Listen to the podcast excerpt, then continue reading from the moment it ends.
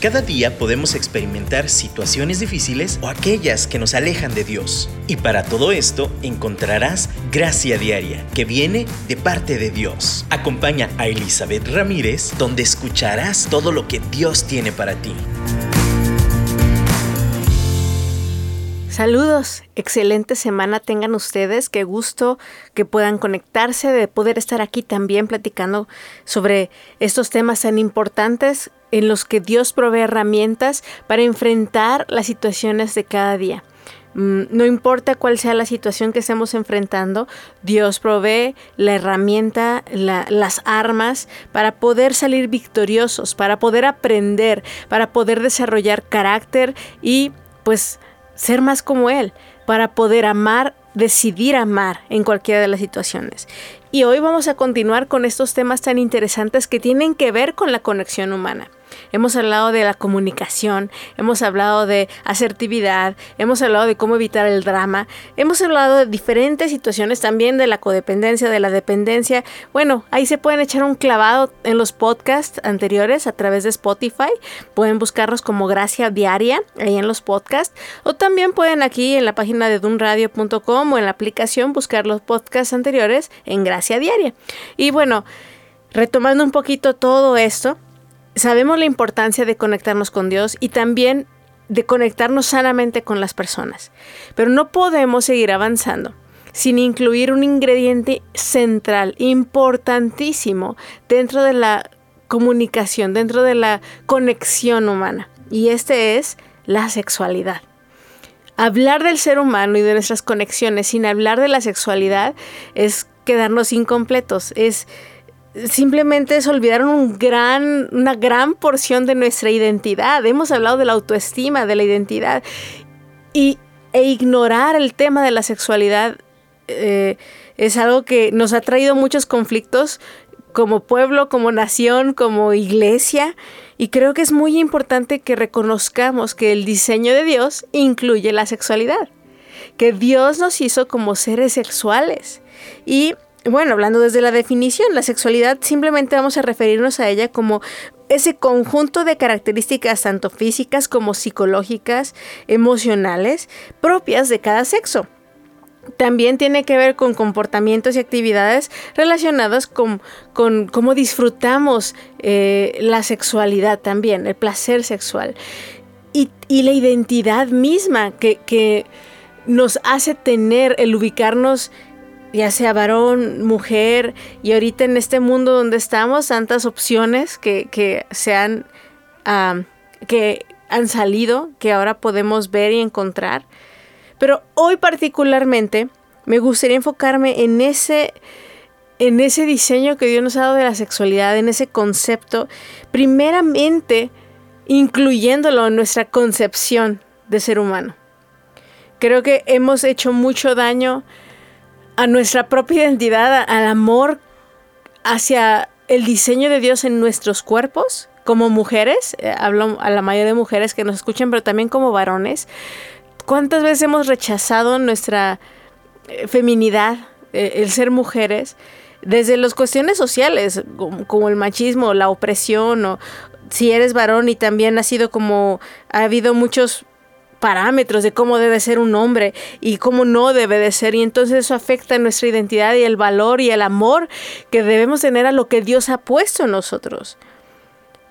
Y, el tener estos conflictos con, con la sexualidad que Dios ha puesto en nosotros hace que entonces también tengamos un conflicto con Él. Y si tenemos un conflicto con Dios, también tenemos un conflicto con los demás. Entonces de ahí radica la importancia de ese tema. Ahora, también algo que me llamó mucho la atención, he, estado platicando con algunas jóvenes y, me dicen, no, es que estos temas no los puedo hablar con mi mamá. No, esas eh, dudas, estas incertidumbres o estos pensamientos recurrentes, estas acciones que he tomado, híjole, si se las cuento a mi mamá no sé qué vaya a pensar. O ya le he contado algo y con lo poquito que le conté, híjole, se me infarta mi madre. ¿Cómo aún generacionalmente hemos cortado esos vínculos de comunicación? Porque no, eh, hablando de personas a lo mejor mayores, adultas, que, tenemos miedo de, nuevos conceptos, de nuevas dudas, de, nuevos términos de exploración y, y, que nuestros hijos estén involucrados en esto, es, ah, o sea, nos atemoriza. Y, y aún eh, tenemos como esta mente también atorada un poquito en cuadros, en paradigmas, en conceptos que dañan nuestra comunicación con nuestros mismos hijos o con sobrinos o con gente de otro tipo de generaciones, de otros tiempos, en los cuales ese ajuste hace que no nos tengan confianza, porque luego, luego vamos a satanizar o señalar emociones que son naturales, emociones que son eh, parte de nuestro diseño como seres sexuales. Entonces, en este primer bloque, yo quiero subrayar una cosa. Dios nos hizo como seres sexuales. Dios nos hizo con la capacidad de disfrutar el placer sexual como cualquier otro placer, como el de la comida, como el de ver el arte y sentir emoción cuando vemos alguna expresión artística que nos mueve hasta las lágrimas. Como no vemos mal eso, tampoco vemos mal eh, satisfacer nuestra necesidad de comida y disfrutarla, pero sí la sexualidad se ha satanizado y la hemos ubicado como algo malo, fuera de, de decir, no hagas esto, espérate hasta el matrimonio, no aquello, no, como se ha convertido en una serie de puros nos, pero realmente es un regalo del cielo. Es un área para explorar, para conocer, obviamente tiene sus límites, como todo en esta vida. Aún mismo el placer de comer, si pudiéramos comer sin ton ni son y, nada más satisfacer nuestros placeres, pura azúcar, pura grasa, eh, todos los que se me antoja, aún eso sería nocivo. Y es tan nocivo una cosa como la otra. Todo tiene su sana medida, tiene su orden pero no satanizamos la comida, nada más porque el exceso nos hace daño, o la carencia de ella, o el mal uso de ella. De la misma forma, no, debemos de satanizar el sexo porque hay abusos o hay formas que no se han hecho apropiadamente o se han salido fuera del contexto del diseño de Dios. Pero es importantísimo que reconozcamos que es el regalo de Dios. Es un regalo y quiero subrayar eso. Hombre, mujer, eh, en cualquier etapa de la vida, desde la niñez, nacemos como seres sexuales. Y cuando entendemos esto, entonces ya no es ese rechazo a nuestra misma identidad, a ese mismo... Eh, esos mismos impulsos y deseos. Yo me acuerdo cuando estaba en la adolescencia y me asustaba y decía, ay, siento así cuando veo un chico, cuando veo una imagen, o siento esto, siento aquello. Y yo así de, ay, Dios de la vida, quítame estas emociones, quítame estos pensamientos. Y, y es como ese rechazo a ese despertar porque es pecaminoso. Y creo que es tiempo de que enseñemos a pensar correctamente sobre la sexualidad, no a decir no nada más. Así bloquealo, ciérralo, no sientes, no pienses, cierra tus ojos, evítalo escuchar, evita ver. No podemos seguir en esa mentalidad, no podemos, no debemos, porque a la larga trae más conflictos, trae más problemas. Créanme, he escuchado cientos de historias, he sido también en primera persona los he vivido, pero he escuchado tantas situaciones por esa falta de manejo saludable en esta situación de, de conocer, de aprender sobre nuestra sexualidad de una forma saludable. Entonces, primeramente quiero que ubiquemos esto delante de Dios. Gracias y digamos, Señor, gracias por serme, hacerme como soy. Gracias por hacernos seres sexuales, gracias por amarnos así y dentro de ese amor regalarnos esta manera de expresar amor, esta manera de conectarnos con el mundo, conectarnos unos con otros. Y el siguiente reto es decir, Señor, enséñame. Enséñame a amar, enséñame a mostrar amor a mis hijos, enséñame a ser abierto en ese tema para conocer tu corazón a través de esto. Así que en este primer bloque solo quisiera que alabáramos a Dios y empezáramos con una gratitud a nuestro Padre por hacernos así como somos.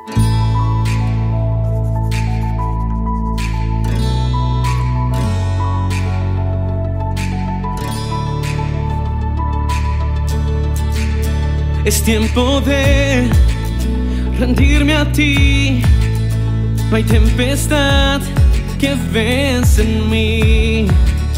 Toda mi fe está en ti. Lo que hay en mí te entregaré.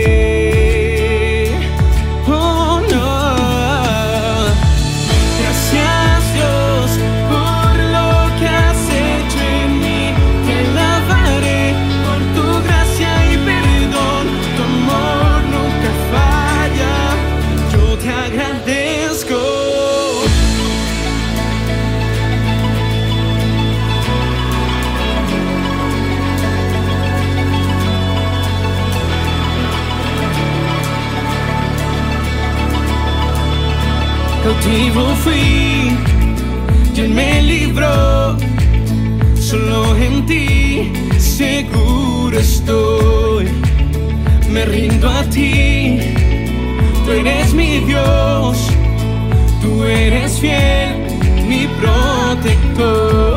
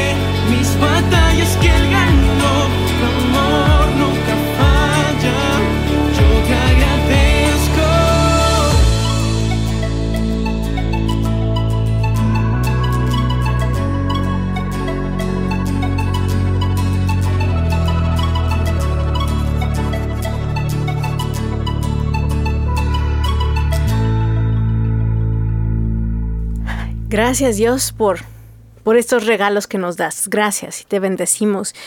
Y en esa misma actitud de gratitud continuamos hablando de este tema de la sexualidad. Ahora quiero subrayar que no nada más estoy hablando de la sexualidad como relaciones sexuales. Estoy hablando, como dije al principio, de ese conjunto de características físicas y psicológicas entonces, a, eso exactamente me refiero. Obviamente incluye en, algún momento de nuestra vida ese placer que, recibimos a, través de esta área, pero como decía en el primer bloque, nuestra primera, la primera parte es como desbloquear nuestra mente sobre este tema, Ah, depende de, nuestro trasfondo. Hay muchos que ya nacen en esta nueva generación donde ya está desbloqueado y es muy abierto la comunicación sobre ese tema. Pero ah, estoy hablando en general, creo que como iglesia, eh, como cristianos, como aún México, en esta cultura como más católica, predominante, la sexualidad ha sido como tabú. Y, hay, una, hay un libro que me gustó mucho, leí hace tiempo y, voy a retomar algunas cosas durante estos, ese tema que vamos a estar platicando. Y, se llama Repensando la sexualidad. Y, y en este tema hay una cita que voy a tomar de la autora que dice que aunque la sexualidad presenta un enorme reto para los cristianos y para el mundo en general, no es un problema para ser resuelto, sino un territorio para ser reclamado. O sea, a veces vemos la sexualidad como un problema y no es un problema, como lo hablábamos al principio. Es un territorio porque Dios lo puso y es somos llamados a reclamarlo en el diseño que Dios lo hizo, en la forma que Dios eh, lo creó para, para poder disfrutarlo al máximo, para poder ser potencializado. Entonces, quiero que esa sea nuestra visión. La sexualidad no es un problema. Lo hemos convertido en un problema. Pero la sexualidad en sí es, como decíamos, ese regalo de Dios. Y esa, esa crisis sexual a lo mejor que estamos viviendo en estos tiempos, la pornografía, el abuso, tantas cosas negativas que tenemos como implicadas con ese tema, realmente es un reto nada más para llevarlo a los pies de Dios y pedirle que lo redima, abrazar ese diseño que Él tiene para nuestra sexualidad. Cuando hablamos de nacer de nuevo, de nuevo hablo espíritu, alma y cuerpo. Y la sexualidad está involucrada en cada área, en nuestro espíritu, en nuestra alma y en nuestro cuerpo. Entonces, cuando integramos esto, también debemos integrar la sexualidad y decirle, Señor, también esa área necesito que tú la redimas. Ahora, estoy hablando, ya seas que seas soltera, que, estés casada, que estés una relación comprometida, seas adolescente, seas, no importa la etapa de tu vida, como les decía al principio, desde que nacemos somos seres sexuales. Tenemos diferentes etapas, hay diferentes eh, puntos en este proceso de crecimiento y cómo lo experimentamos y cómo lo percibimos, pero aún desde niños, o sea, los pequeños exploran su cuerpo. ¿Cuántas veces hemos, nos hemos asustado a lo mejor por eso? Pero es, es sano, es parte del proceso. Si, el, si un bebé empieza, o un pequeñito preescolar, empieza a tocarse la nariz, empieza a tocarse el pelo, empieza a tocarse las rodillas, no nos asustamos. Pero si entonces empieza a tocarse sus partes, sus genitales y empieza a sentir placer de ellos, sí nos asustamos. No debería de ser así. Si se hace piojito y siente placer, no me asusto. Pero si se toca sus partes privadas, como lo diríamos, sí nos asustamos. No debe de ser así. Ahora, ¿por qué, por qué tendemos esa, esa, tenemos esa tendencia a ocultar esa parte, a, a tener vergüenza en esa área de nuestra vida, en este tema? Porque Satanás es muy hábil. Y quiero regresarnos al Edén un poquito. Quiero regresarnos a ese momento en donde el Señor creó a Adán y Eva en el Génesis y dice que estaban desnudos y no les daba vergüenza. Cuando somos pequeñitos, cuando tú ves a los niños, generalmente el pudor y la vergüenza no aparecen hasta un poquito después. Obviamente varían personalidades, pero tú ves a los niños y pueden andar corriendo sin ropa y no les importa. Tengo mi sobrinita de dos años y cachito. De verdad puede estar ella toda desvestida y no le importa. Está sin ropa y no le da vergüenza. Ese es el ideal de Dios, fíjense. Eso es como Dios creó a Adán y a Eva. Pero ¿qué fue lo que trajo la vergüenza? ¿Qué es lo que trajo esa pena, esa necesidad de, de cubrirnos? Sobre todo en el tema de la sexualidad porque es un área muy íntima. Y lo que trajo esto fue el pecado, fue romper los límites, el diseño de Dios. Y, al final fue ese, ese romper el límite fue una opción de Dios. O sea, no es como, ay, sí, les voy a poner una trampa para que caigan. No, simplemente Dios deseaba que lo amáramos por decisión. Y no hay posibilidad de decisión si no hay opción. Y Dios nos dio la opción de obedecer o no de, entender que Él diseñó algo hermoso y cuando nos salimos de, ese límite que Él puso, tenemos la opción de hacerlo, sí, pero va a haber consecuencias. Y una de esas consecuencias en el tema de la sexualidad ha sido la vergüenza. Y como iglesia nos hemos quedado un poquito cortos en, en, caminar en la libertad que Dios nos ha dado.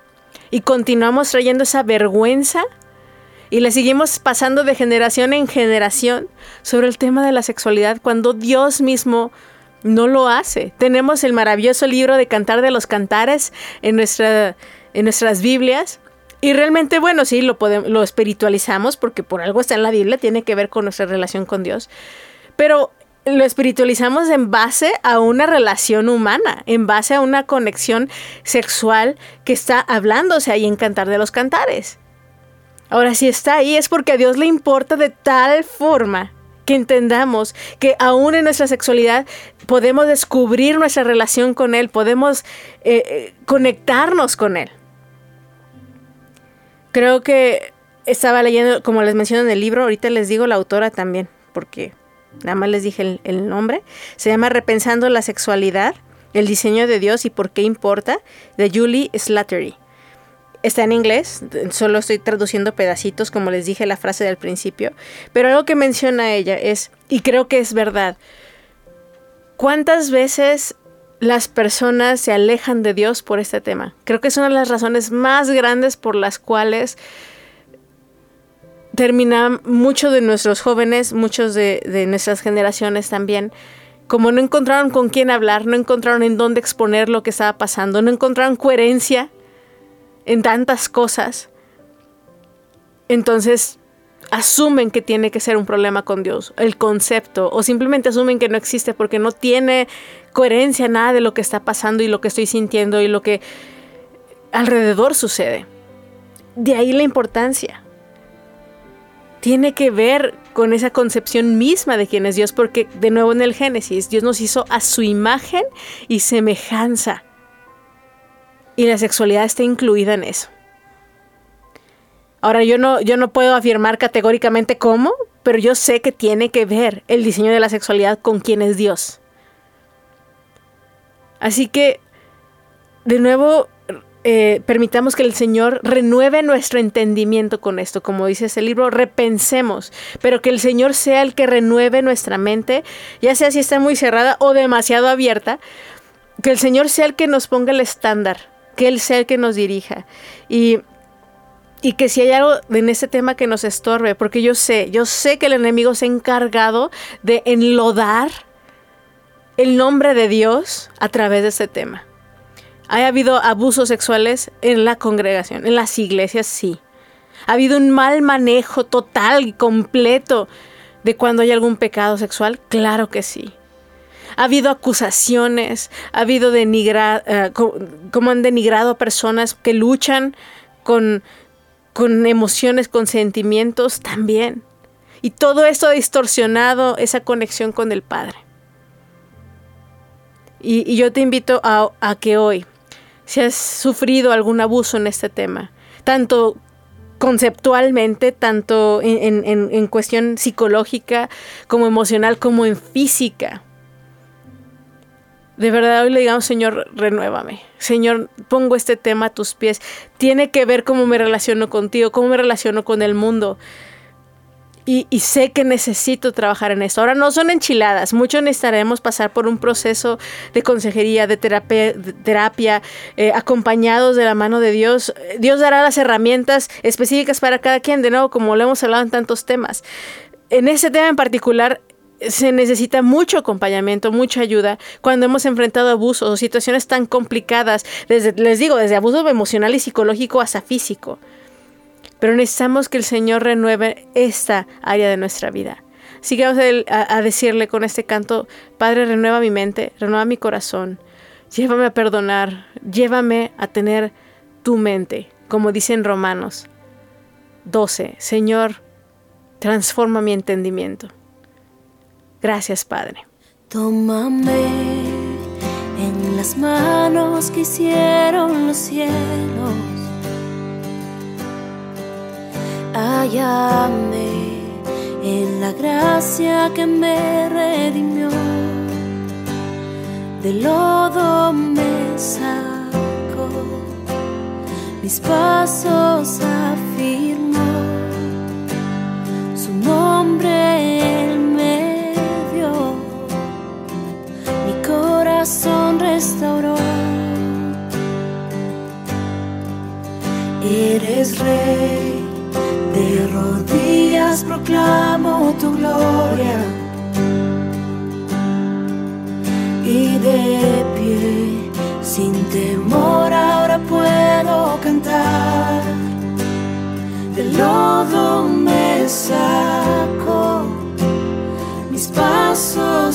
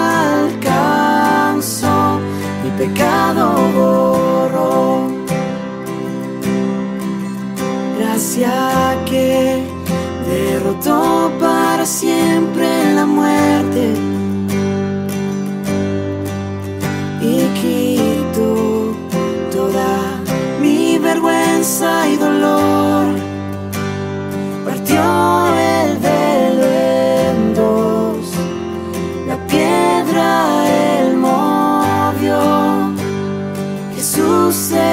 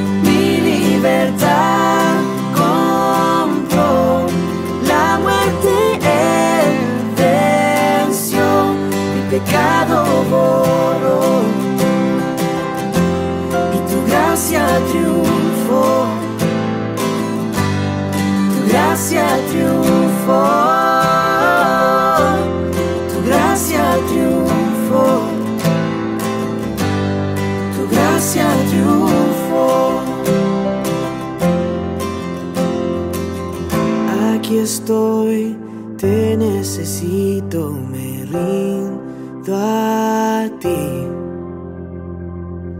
tuyo soy, mi alma te adora hasta el fin. Aquí estoy, te necesito, me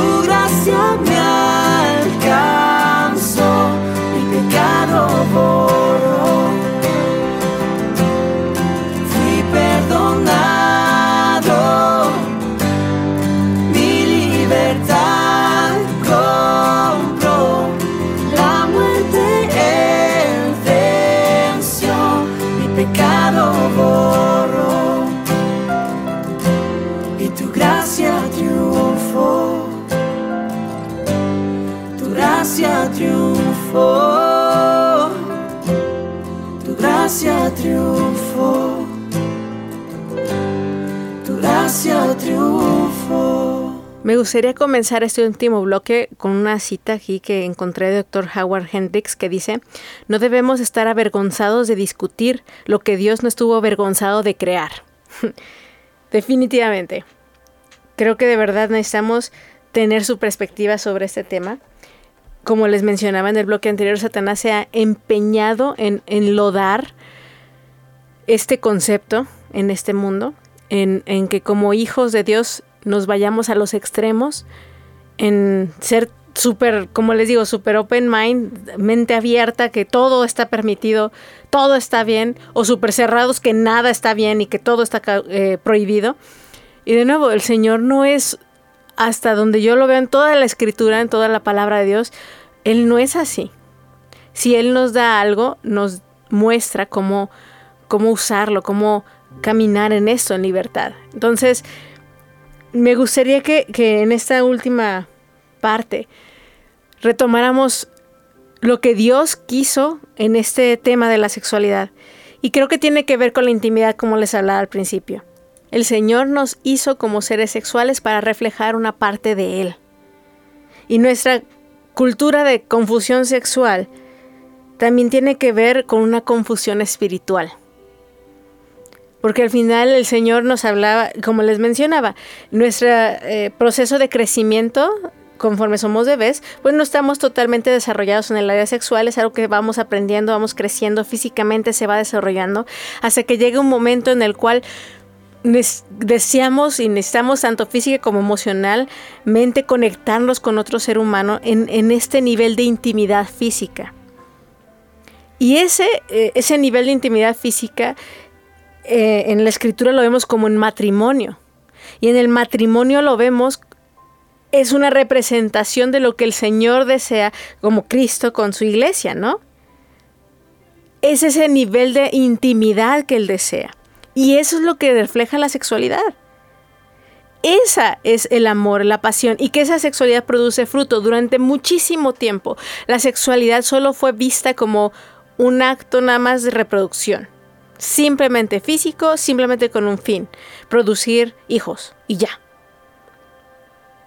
Y, ese, esa mentalidad cerrada de nada más la sexualidad, el sexo eh, está diseñado solo para eso, se queda corto al gran Dios que tenemos. Si Dios incluyó que hubiera placer, que hubiera este como proceso para, para poder tener hijos, es porque le importaba que entendiéramos que no nada más es una cuestión funcional, es una cuestión relacional, es una cuestión de intimidad. Y, ya lo he mencionado antes y es una frase que me encanta, sin intimidad no hay fruto. Y de la misma forma en que quisiéramos, a, lo mejor hablando de tener fruto, como producir, eh, no sé, cosas buenas y, tener como a lo mejor muchas personas que, sigan a Dios y, y no sé cómo ustedes vean qué, significa tener fruto en lo espiritual.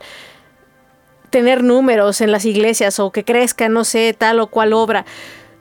Pero si no tengo una conexión íntima con Dios, entonces ese fruto no es real, se va a desvanecer. Bueno, Dios en su gracia de todos modos hace milagros, ¿verdad? Pero un fruto que permanece, un fruto real, viene de la intimidad con Él. Eso es un reflejo, es una, como un espejo, nada más vemos una imagen lejana porque no la vemos todavía, todavía, no la vemos tal como es, tan clara como es. Pero entendemos que el Señor se plació en mostrarnos esta relación a través de esta conexión, de la intimidad sexual en una pareja. De ahí la importancia de que no, no lo distorsionemos, no lo cambiemos, porque entonces eso distorsiona también nuestra concepción de Dios. Entonces, de verdad creo que, necesitamos abrir nuestra mente para esto. Y también, como les digo, es una cuestión de construcción social que mucho tiempo se tuvo.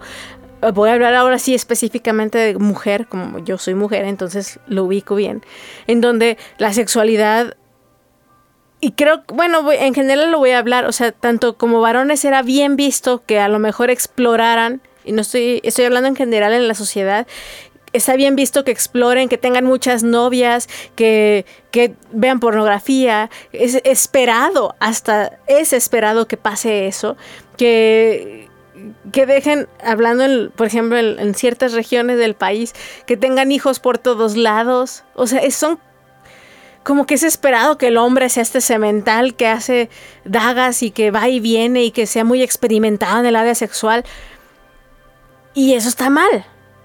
Como también es esperado que la mujer sea pura y casta y la virginidad está epítome de la santidad. Y también está mal. Porque esos extremos, esas polarizaciones, esas asunciones que tienen que ver con rol de mujer, rol con varón y cómo experimenta su sexualidad, son totalmente aprendizajes sociales. No hay nada en la Biblia que te diga que así tengan que ser. Tanto hombre como mujer deben de guardarse delante de Dios, de vivir su sexualidad en la forma sana. No tiene que ver con que seas mujer y tienes que cuidarte más. Y un hombre no, tiene que explorar más porque tiene que ser este cemental. No, no permitamos que esos constructos sociales nos lleven a rechazar el diseño real de Dios. Porque entonces cuando no cumplimos estos constructos sociales de la sexualidad para cada género, nos sentimos fuera de lugar y entonces asumimos que no somos lo que somos. Ahora también yo quiero incluir dentro de este tema y yo sé que es escabroso porque hay tantas formas de verlo y, no quiero ni ser legalista ni tampoco ser exageradamente abierta. Pero yo sí quiero decir, hay muchas emociones que sentimos que son solamente eso, emociones y no son pecado por sentirlas.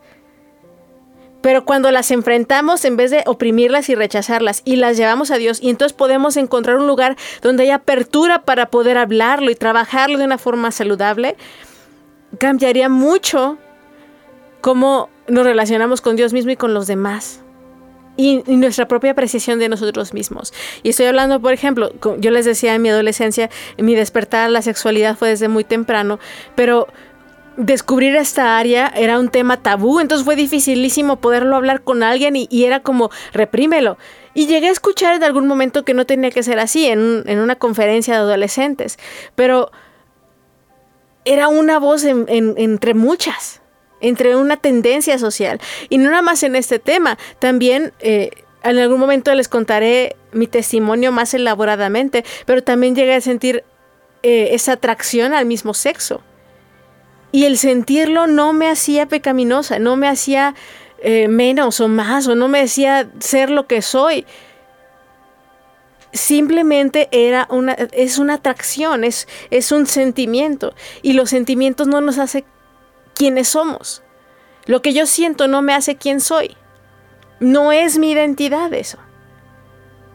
Entonces simplemente es un sentimiento. Y así lo trato, como cuando siento eh, ganas de gritarle a alguien o querer golpear a alguien o querer o también siento abrazar o besar a alguien son sentimientos y como hablamos de las emociones, son situaciones que necesitamos enfrentar y ser maduros y con el carácter de Cristo saber tener dominio propio y aprender sobre estas emociones, que son simplemente, como hablamos cuando hablamos de las emociones, son indicadores, no están bien, no están mal, simplemente indican que algo está pasando dentro de mí. Ahora, cuando llevo todo esto a los pies de Cristo, cuando encuentro ese lugar donde puedo hablar, donde puedo ser dirigida, donde puedo aprender, hablando cuando soy adolescente, pero también cuántos matrimonios no luchan con el tema de la sexualidad y no van a pedir ayuda porque qué pena, porque ¿cómo voy a hablar de esto? Y entonces tenemos tantas infidelidades, tantas situaciones complicadas dentro de la iglesia. ¿Por qué no hablamos claramente de estos temas? ¿Por qué no atajamos las situaciones de raíz? ¿Por qué no nos damos cuenta que esto también lo creó Dios? Y necesitamos buscarlo a Él para saber cómo manejarlo. Entonces, si te encuentras en alguna de estas situaciones, yo te pido que vayas con Dios, seas honesto, no lo oprimas, no lo, no, no lo guardes digas, ay Señor, así es y así voy a morirme. No, realmente Dios quiere que seamos libres. Busca ayuda sabia, consejo sabio. Si necesitas encontrar a alguien, me puedes escribir, puedes contactarnos. Pero de verdad, llevemos a Dios esto y busquemos la libertad a la que Él nos ha llamado a andar, para ser plenos, felices y podamos conectar mejor con Él y con los demás. Te mando un abrazo y espero que nos escuchemos la próxima semana para seguir hablando de este gran tema y podamos seguir desarrollando sanidad interior en cómo Dios nos diseñó en esta área de nuestra vida. Bendiciones. Gracias Jesús por tu sacrificio. Gracias Padre por tu plan perfecto. Gracias Señor. Gracias porque puedes hacer más allá de lo que pensamos, soñamos o imaginamos. Gracias Espíritu Santo de Dios porque habitas en medio de las alabanzas de tu pueblo. Y hoy somos conscientes de tu presencia entre nosotros. Espíritu Santo de Dios, tú rompes cadenas. Espíritu Santo de Dios, hoy nos haces libres para correr confiadamente hacia el trono de la gracia. Y por eso hoy decimos, hay poder. Hay poder en el nombre de Cristo. Hay poder en el nombre de Cristo. Hay poder en el nombre de Cristo para cadenas romper